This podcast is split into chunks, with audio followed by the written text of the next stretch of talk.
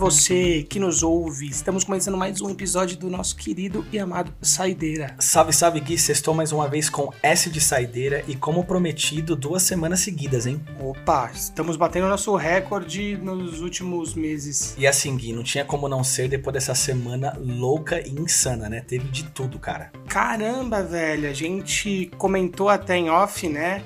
Que essa semana rolou realmente, velho, coisas para todos os gostos. E, pô, hoje o episódio promete. Isso, só antes da gente entrar no programa de fato, Gui, só para comentar que dia 19 de novembro, que é quando esse episódio sai, é comemorado o Dia da Bandeira do Brasil. Sim, querem mudar, né? Ah, é? Não tô sabendo. Ah, uma ideia aí, acho que foi do, do partiu do próprio, sei lá, da assessoria da presidência, do presidente, sei lá, quem foi o, o Batatinha que teve essa ideia, mas é colocar amor, ordem e progresso na bandeira. Qual a sua opinião sobre isso? Ah, meu amigo, o botijão de gás tá 120 reais, velho. Amor pra quem, mano? Tem gente passando fome. Amor é o caralho, velho. Com esse tom, nós começamos o Saideira dessa semana, né, Gui? Bora? Bora.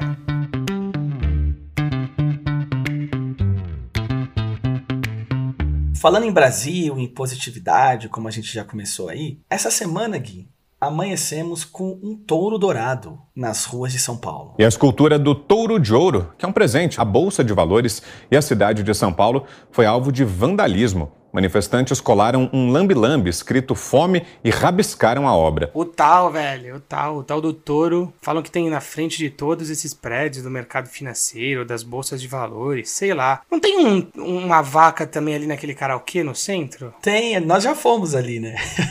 Bem lembrado. Aquela vaca é da hora. Esse touro aí, mano, tem que explodir essa merda. Só dando mais informações, o touro dourado, famosíssimo, fica na rua 15 de novembro.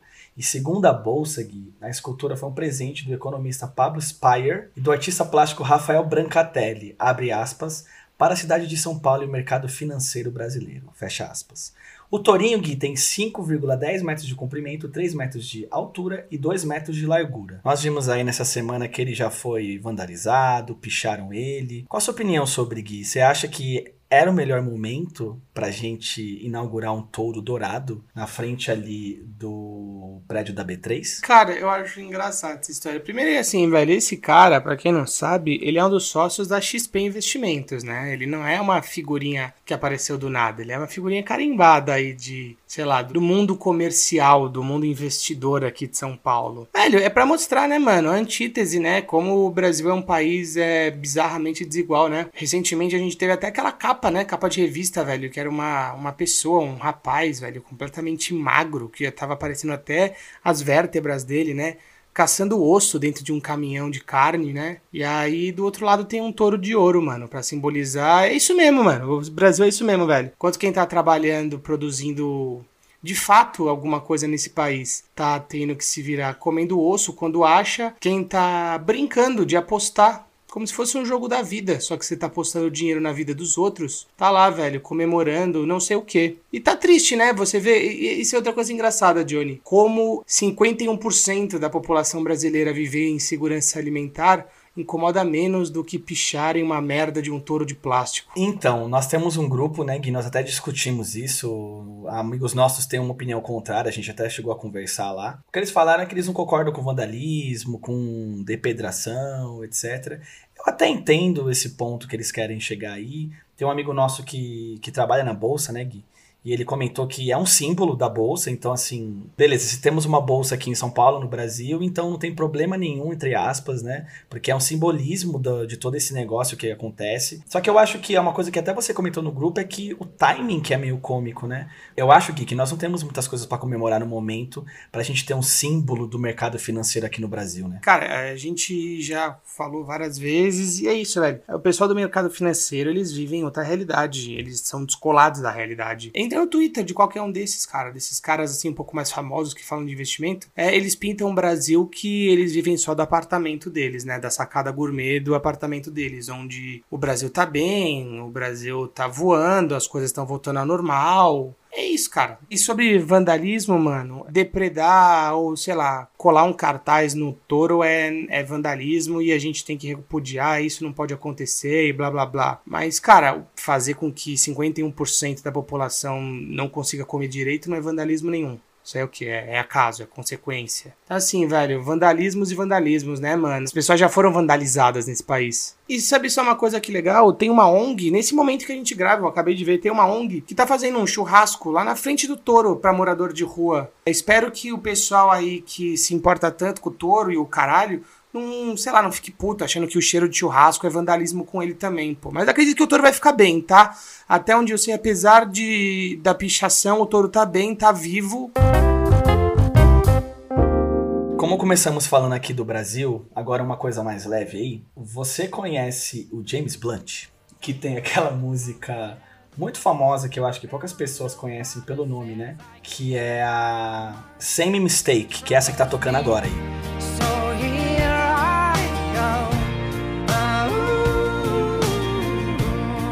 Essa música fez bastante sucesso anos atrás. Eu ouço essa música, eu lembro na hora que eu tinha, sei lá, tava na minha adolescência, ela foi bem. Ela passou bastante no TVZ da vida tal. Gui, o Avini Vini e Matheus Fernandes, que são pessoas aí do forró, do piseiro, não sei como é que eles chamam hoje, eles fizeram aquela canção, você viu, do Coração Cachorro, que é essa que tá tocando agora aí.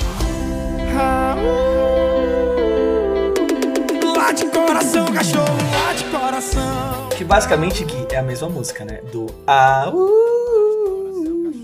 Pela primeira vez, Gui, aconteceu um acordo amigável que o James Blunt, ele hoje detém 20% dessa música, cara. A vida também é engraçada, né? O Brasil, cara, pelo menos o, os americanos cansaram de vir aqui roubar música nossa.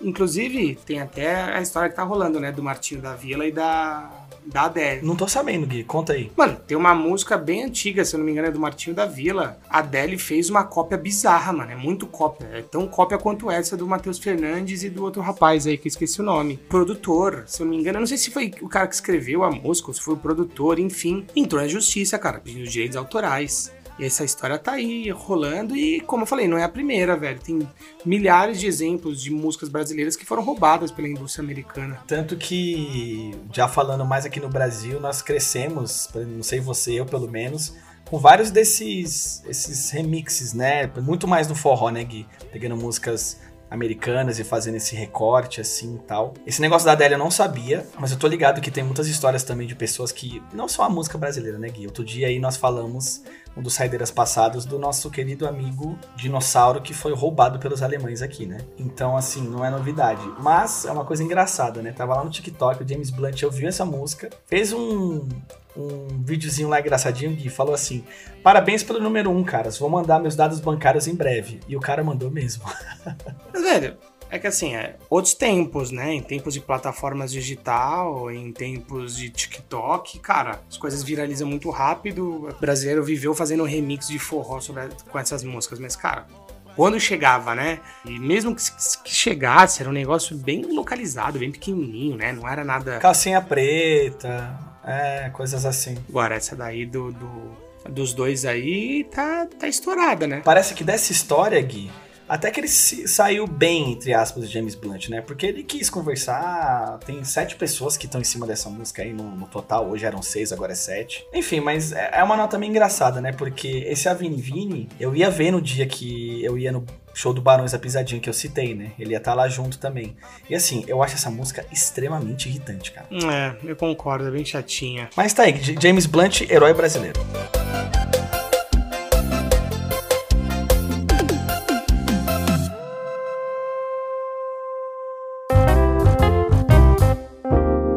Ainda falando de coisas no Brasil e envolvendo o mundo da música, cara, Anitta, velho, total na Disney essa semana, hein? O que, que, aconteceu? Não vi, não. Cara, acho que ela lançou, né, um novo clipe, ou tá para lançar um novo clipe, já saíram algumas imagens, não sei muito bem a história. E tem um modelo, né, que era bem desconhecido, né, e viralizou a história de que Anitta viu o cara no Instagram e convidou ele, tipo, sabe, mandou uma DM, eu vou gravar um clipe, você não quer participar? Desse jeito. Beleza, o cara foi lá, participou, muito louco. Fizeram uma entrevista perguntando pra Anitta por que, que ela escolheu ele, ela falou, porque eu queria transar com ele. Apesar de parecer meio engraçadinho, cara, isso soa tão sexista, né? Tão objetificação do corpo, tão falta de respeito com a profissão do outro. Ô Gui, você acha que ela comentou isso meio que sendo sarcástica?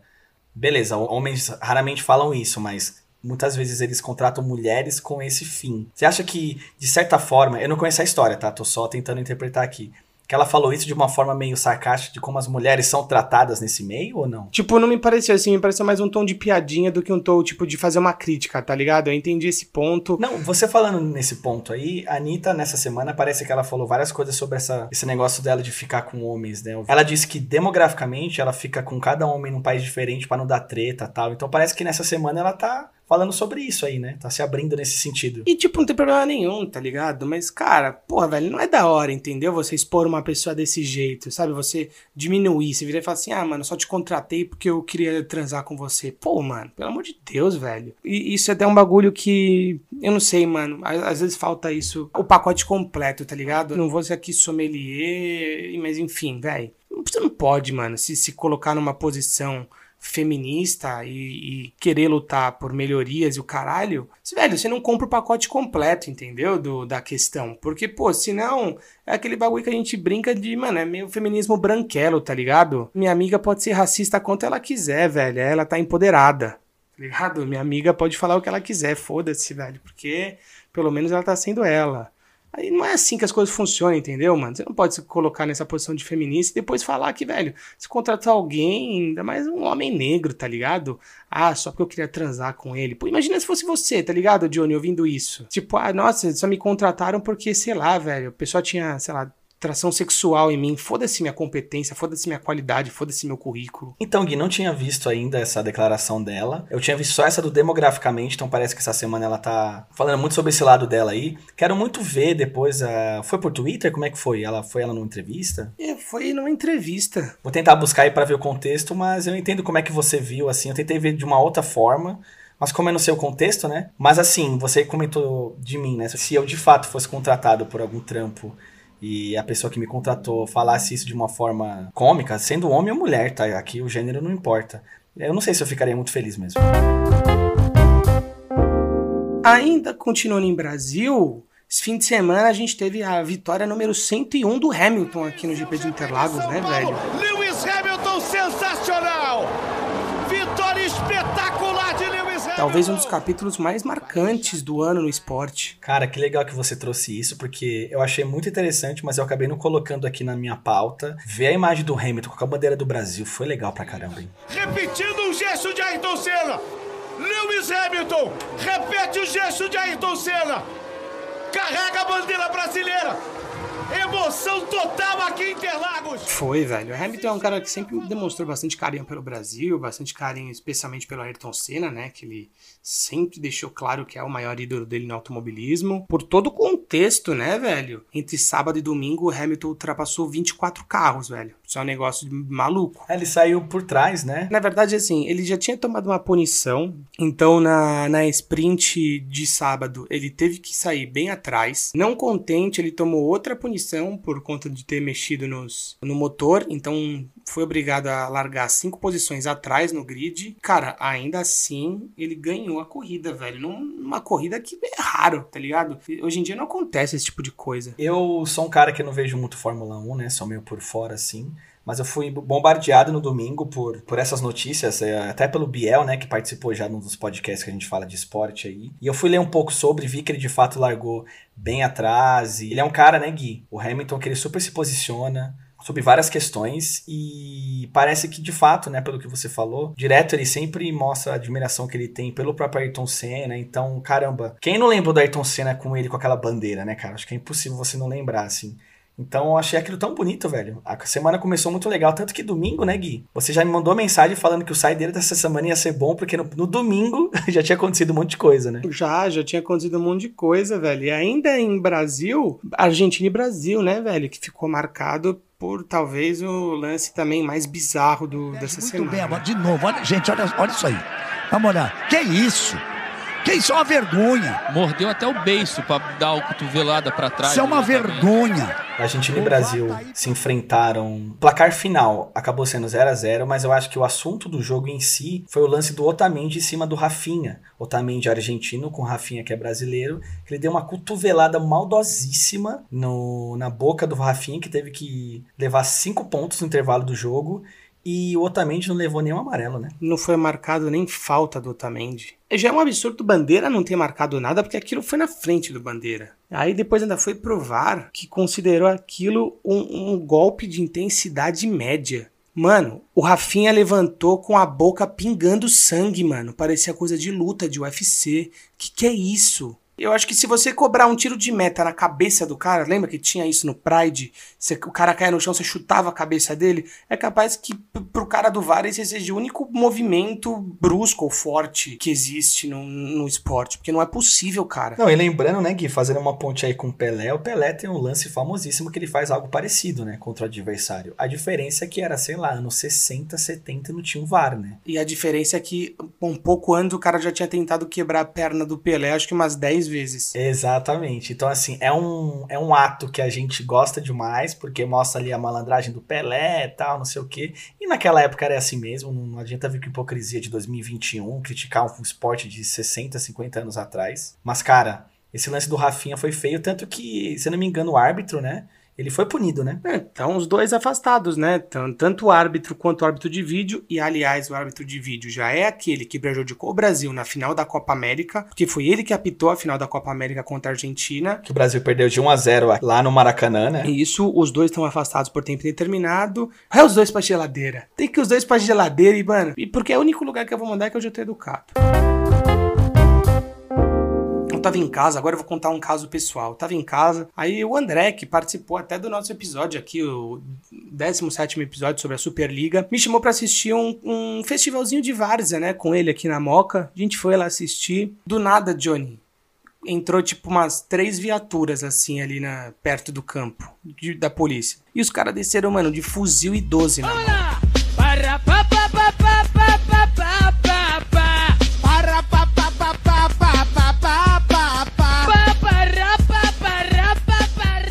Ficamos em choque, né? Porra, do nada, uma segunda meio de meio, tá rolando uma cena dessa? Tava rolando uma disputa de pênalti em um lado do campo e tinha um time já se aquecendo que era o próximo que ia jogar do outro lado do campo. Cara, a polícia entrou assim, armada de fuzil caralho, no meio da disputa de pênalti. E a disputa de pênalti pegando fogo. Aí eu avisei o André: André, daqui a pouco um vai correr. Aí esse cara que correr é o que vai dar merda, né? Mano, mas foi dito e feito, velho. Do nada, velho. O bicho começou a correr, só que aí, mano, ele deu azar. Que hora que ele foi tentar ir pra saída do campo, já tinha mais umas duas viaturas, mano. Ô, Johnny, eu juro por tudo, nunca tinha visto isso, cara. Foram cinco viaturas de polícia fortemente armada para pegar um maluco. Que foi enquadrado, foi enjaulado lá. Meteram ele no camburão, de chuteira, meião, uniforme e tudo bizarro, velho. Bizarro, mano. Olha assim, eu frequento bastante o ambiente de Varza e eu nunca tinha visto um negócio tão sinistro, tão tenso quanto esse. E Gui, se tivesse o VAR, você acha que seria categorizado como um, um, golpe de alta intensidade? Toda essa aproximação aí. Olha, eu vou te falar, eu espero que o, que o juiz que vai jogar esse cara não seja o juiz do VAR. Porque se esse cara tiver matado uma família inteira, ele vai considerar como um crime médio. Ainda vai poder assistir o próximo jogo de camarote, né? Sim. Mas eu lembro que você comentou comigo isso no dia, eu até falei para você, né, em áudio. Eu falei, cara, você tem que trazer isso pro saideiro, porque isso é assim, é. que causo, né? Sério, essa cena do policial entrando de fuzil no meio do, de uma disputa de pênalti, eu não vou esquecer. Porque os caras nem pararam a disputa de pênalti. Do tipo assim, mano, pera aí que a gente vai decidir primeiro quem vai ser campeão, depois vocês se viram aí o que vocês vão fazer com essa arma na mão, pô. Só não me faz merda aqui, só não vai, tipo, atirar no goleiro, hein? É tipo aqueles vídeos que você vê que vai ter um pênalti na várzea e tem 35 mil pessoas, gente com fuzil, com arma. Só que assim, não é meme, né, Gui? Não é porque é meme, você tava lá. Nossa, foi bizarro, foi bizarro, velho. Uma situação assim, velho. Caralho, há tempos eu não vivia. Eu amo o Brasil. Ele está on fire.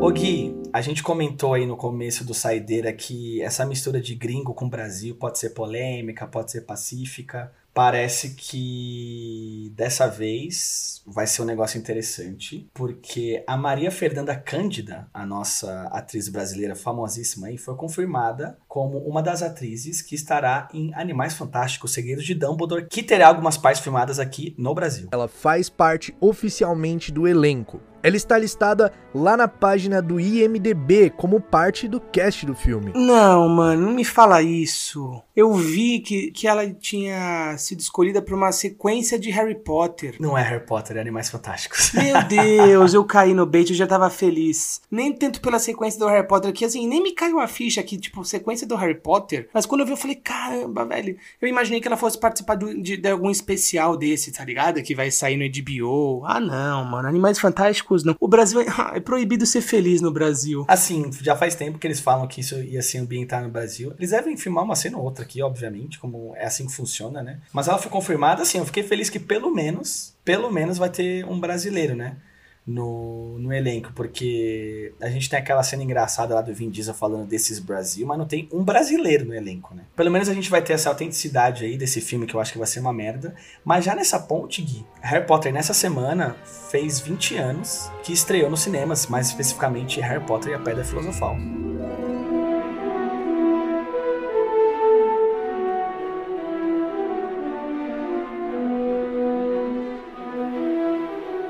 Top, né, Top. mano? Inclusive, domingo agora, dia 21, se você estiver de bobeira e quiser muito assistir em vários cinemas do Brasil, estará passando Harry Potter e a Pedra Filosofal. Cara, sinceramente, não acho que vale a pena, porque, putz, cara, cinema pra assistir o Harry Potter, Pedra Filosofal, pá, sei lá. Eu que sou fã pra caramba, não curto, não, tipo, não iria. E, cara, eu achei bizarro, né, velho? Vai ter lá o, o especial da HBO lá, tipo, um reunion, e a J.K. Rowling não vai estar, né? É, mas eu acho que isso foi até um dos, um, um dos motivos pra convencer todos eles a se reunirem, entendeu, pai? Pelo que eu vi, assim, uns negócios meio de bastidores, os caras não queriam muito que ela fosse, aí quando falaram, mano, essa mina nem vai, aí eles, então beleza, a gente cola. Pra quem gosta de Harry Potter, essa semana foi recheada de novidades aí. Tivemos a Maria Fernanda Cândida, que eu já falei aí. Tivemos essa comemoração de 20 anos. Harry Potter passando em vários cinemas aí, o Pedra Filosofal. E também esse Harry Potter 20 anos de volta a Hogwarts, que você comentou. Que vai ser um especial da HBO com vários atores da, da franquia. Que vai lançar dia 1 de janeiro de 2022. Então, assim, pra quem gosta de Harry Potter, eu acho que se sentiu meio abraçado essa semana aí. né? E lembrando que ainda pra quem gosta de games, no ano que vem tem a tendência, a expectativa, né, de sair o, aquele jogo ambientado em Hogwarts, né? Esqueci, alguma coisa Legacy, esqueci o nome dele. Legacy of Hogwarts, alguma coisa assim. É, já falamos. Legal, o mundo de Harry Potter segue ativo 20 anos depois de começar, né? Da hora. Mas já fica aí uma ponte pra quem gosta muito de Harry Potter. Eu e o Gui, nós fizemos um episódio muito legal com o Laio, com a Pietra e com o Briga. Episódio número 21, comemorando já, antes desse hype todo, os 20 anos de Harry Potter, né, Gui? Vamos lá, pessoal. Como nós falamos aí na abertura, faz 20 anos do lançamento de Harry Potter e Pedra Filosofal nos cinemas. Primeiro, só eu me senti velho quando eu descobri isso. Hum, acho que não. Pois é, foi um episódio bem da hora, que ficou até curto, mano. E tá aí, com o Harry Potter tão em alta, tão em hype, dá mais vontade da gente gravar a segunda parte, né, daquele episódio. Nós não falamos de vários detalhes lá da, da franquia e tal. A gente tem essa ideia de fazer a segunda parte. Se você ainda não ouviu, ouça lá o 21 episódio. Se você já ouviu, ouça de novo. E aí, Johnny, ainda continuando em filmes, e o trailer do Miranha, hein? O que tá acontecendo? Estão começando a chegar. E eu não consigo impedir. Ó, top. Você gostou? Eu vou te falar, velho. Eu não assisti. Eu, eu sou assim mesmo. Eu não assisti nenhum desses filmes do Homem-Aranha aí do. Indo pra casa, de volta pra casa, é, retornando pra casa do caraco. eu não vi nenhum desses. Mas, pô, não tem como você não se animar com o trailer. Ainda mais por conta do que pode acontecer e deve acontecer. E se você tá, tipo, você que nos ouve, tá completamente off pra não tomar nenhum mínimo spoiler, é bom você já pular pro final disso aqui. Porque a gente vai falar agora um pouco disso e pode ser que você ouça coisas que você não queira ouvir, certo? Isso aí, na edição eu vou comentar qual minuto que você tem que pular pra você não ouvir nada daqui. Johnny do futuro vindo pra avisar que se você não quer ouvir sobre nenhum spoiler desses trailers que apareceram do Homem-Aranha, você deve pular para o minuto 30. Valeu! Cara, confirmou que vamos, vamos ter três Homens-Aranha, certo? Isso tá, porra, bem claro, mano. Tá bem claro, pra quem viu o trailer aí, nós temos a volta confirmada do Andy Verde do William Defoe, do Dr. Octopus do Alfred Molina, do Electro feito pelo Jamie Foxx, também do Homem-Areia. Tem um momento lá que o Dr. Octopus ele comenta que aquele Peter que ele tá vendo não é o Peter, né? Isso aí já foi uma dica, né, Gui? Então, mas aí já tem aquelas teorias conspiratórias, né? De que a gente entendeu errado aquilo. Será? A gente tem que aplaudir uma coisa da Marvel Marvel que a, a, a quantidade de vezes que ela consegue fazer a gente ficar, mano, criando teoria sobre tudo. E no final, raramente ela decepciona, né? As pessoas criaram várias teorias lá pro Ultimato, por exemplo, que ia voltar no tempo, de fato eles voltaram, mas eu não vi ninguém falando que, por exemplo, o Capitão América empunhar o martelo do Thor. No Guerra Infinita, eu não vi ninguém falando que o estalo ia acabar de fato com metade do universo. Então, assim, há várias teorias, mas raramente a Marvel vai nas óbvias, né? Apesar de eu achar que nesse filme ela vai pro óbvio, que é juntar os Homens-Aranhas lá. É que aquele negócio, cara. Capitão América com a Assemble, a gente já sabia que ia rolar também, pô. Tava meio que na cara que ia rolar uma coisa assim parecida, pá. Com o martelo, você diz? Cara, talvez não o martelo, mas é. Toda aquela coisa, né? Claro, claro. Podem acontecer três coisas aí, né? Ou a gente vai ver três Tom Hollands, ou a gente vai ver quem a gente realmente espera que, que a gente veja, né? Que é o Tobey Maguire e o Andrew Garfield. Ou a gente vai ver o Tom Holland e dois avulsos. Talvez o Miles Morales, né? Então, se fosse o Miles Morales, não seria um avulso. Quando eu digo avulso, seriam tipo dois Peter Parker que ninguém sabe de onde saiu, entendeu? Tipo, do tipo assim, nossa senhora, ficamos sem verba pro Tobey Maguire. Ô Johnny, você já pensou em fazer um Homem-Aranha no cinema? Sabe? Pegar um cara X assim só pra aparecer duas, três cenas? Isso aí é papo de levantar do cinema e embora. Dois avulso, não. Eu prefiro três Tom Holland. E olha que eu já não gosto dessa ideia. Mas é que eu acho, Gui, que a Marvel ela tá refém dela mesma, né? Porque se eles não aparecerem, a galera vai ficar super frustrada. E é um negócio muito louco como a gente vive nessa geração do hype, né? Pessoas criaram uma versão do filme na cabeça. E se a Marvel não entregar, as pessoas vão sair insatisfeitas. Isso é louco, cara. Mano, é louco. E você sabe qual que é o problema? Esse filme lança daqui um mês, não tem o que fazer, tá ligado? É isso. Mas, ó, minha opinião que eu vi o trailer, tem alguns indícios lá. Um estagiário, como adoram sempre culpar os estagiários, né? Numa das cenas lá que tá o Tom Holland indo pra cima dos, dos vilões, tem um momento lá que o lagarto ele fica com uma cabeça que ele levou um chute, obviamente, só que tiraram quem deu chute nele. Só que o curioso é, só apareceu no canal da Sony de alguns países depois eles apagaram, o que é um grande indício de que tinha algum outro Homem-Aranha ali. Então, assim, não teremos só um Homem-Aranha meio óbvio. Tem aquela cena da MJ caindo, que é uma super referência pra Gwen Stacy, lá do Andrew Garfield. Então, assim, cara, tá tudo convergindo pra eles de fato aparecerem, assim. Pelo menos é o que eu achei. E Gui, você queria que ele tivesse aparecido no trailer? Queria te fazer essa pergunta aí. É aí que tá. Não. É porque assim, agora a gente vai ficar com a cabeça maquinada um mês e vai continuar aparecendo coisa promocional. E a gente vai ficar nessa, nessa brisa. Velho, faz parte do hype do filme, mano. Senão, assim, não é para te entregar, entendeu? É, a, a gente sabe que vai acontecer. Mas ainda tem 1% de chance daquilo não acontecer. E é esse 1% que vai fazer a gente ficar preso e comprar o bagulho na estreia para assistir. Sim, tanto que esse tipo de cena cara, você tem que ver no cinema, você não tem que ver num trailer. É, por mais que pareça realmente que foi um easter egg, ou enfim, proposital, colocar o lagarto tomando chute, não foi, velho. Não foi. O que foi proposital foi apagar. É evidente que, assim, aquela cena, os dois foram apagados e foram apagados pro mundo inteiro. Só que se você for ver o trailer original, o da, que a Sony lançou, a mesmo que ela lançou no canal, porque assim, quando a gente fala, ah, mas é só no trailer brasileiro, não é. Se você assistir o trailer brasileiro no YouTube, não tem o chute no lagarto. Aquilo corta é, alguns frames antes. Então, realmente, parece que alguém talvez tenha, na hora que foi editar a versão pro Twitter, porque o Twitter precisa, né, que o vídeo seja mais leve, menor. Então, talvez foi aí que deu a cagada, velho. Foi aí que deu a cagada, foi no ponto de corte do Twitter. Cara, eu assisti, logo quando rolou todo esse hype aí, eu assisti no YouTube, não tem, velho.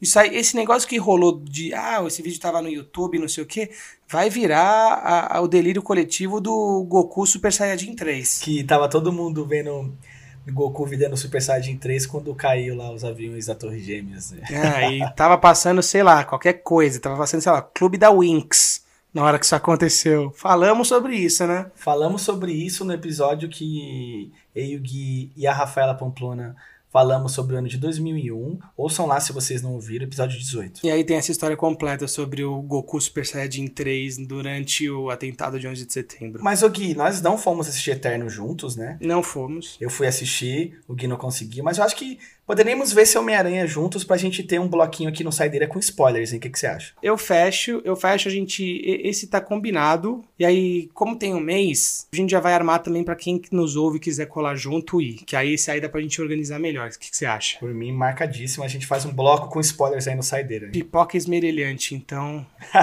Pipoca esmerilhante, gostei. dia 16 de. Dia de dezembro, né? Uma quinta-feira ele lança. Vai ser um caos pra conseguir. É isso, Gui. Fica marcado aqui então que veremos o filme e traremos nossas impressões. Essa semana rolou o Network Test do Elden Ring, sabe? Aquele jogo da From Software. A From Software, que é a empresa que fez Demon Souls, Dark Souls, famosíssima aí, né? Isso, e que agora vem para talvez o projeto mais ambicioso deles e que contou com a participação de George R. Martin, né? Sim, autor dos livros que originaram Guerra dos Tronos. Exatamente, ele, ele fez parte ali do roteiro. É uma parte bem curta, né, do roteiro. Foi mais para dar uma ocidentalizada no negócio, já que os cabeças do projeto são japoneses. Mas rolou o network test. Um amigo meu do trabalho, o André, ele conseguiu o, o- aqui o código pro Play 4. Ele não tem Play 4. Ele, eu até porra, sugeri emprestar o meu pra ele, né?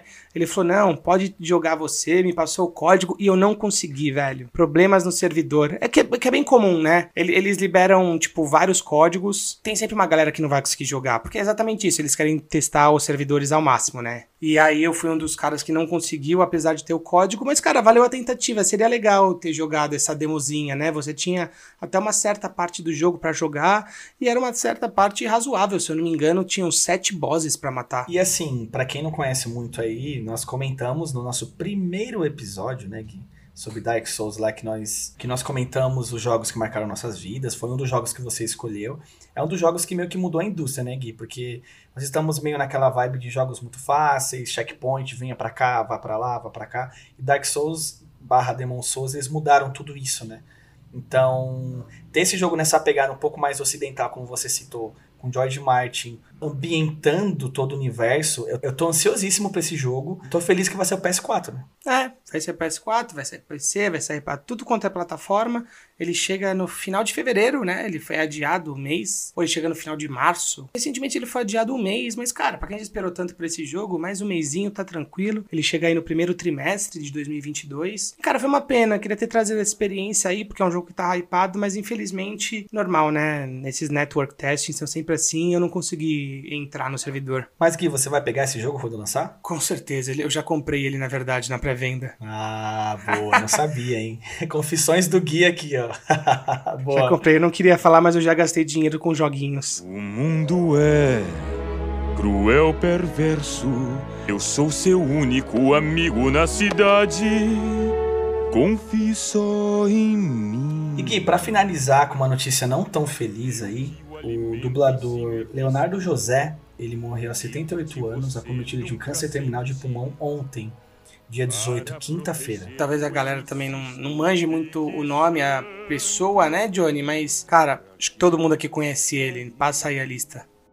Ele fez a voz do Thanos, ele fez a voz do Professor Xavier dos X-Men, do Kershak, querido Kershak do Tarzan, cara, do filme do Tarzan. O Shan Yun, o vilão de Mulan, e o meu favorito, de longe, que ele fez, e eu fiquei muito triste, por, muito por causa desse papel específico que ele fez o Frollo, o vilão do Corcunda de Notre Dame, cara. É um cara que, como vocês estão vendo, era especialista em vilões. Total, né? Tinha uma voz presente, assim, forte, né? É, enfim, marcou nossa geração, mas tá aí, né, velho? É a primeira vez que a gente traz essa notícia, né? Ainda mais envolvendo dubladores, e a resposta é sempre a mesma, né, velho? Coisas da vida. Coisas da vida. Esse ano, vários dubladores icônicos estão morrendo. Uma coisa que eu comecei a pensar, né, Gui? Que eu acho que os dubladores da geração anterior da nossa, né, estão morrendo, assim.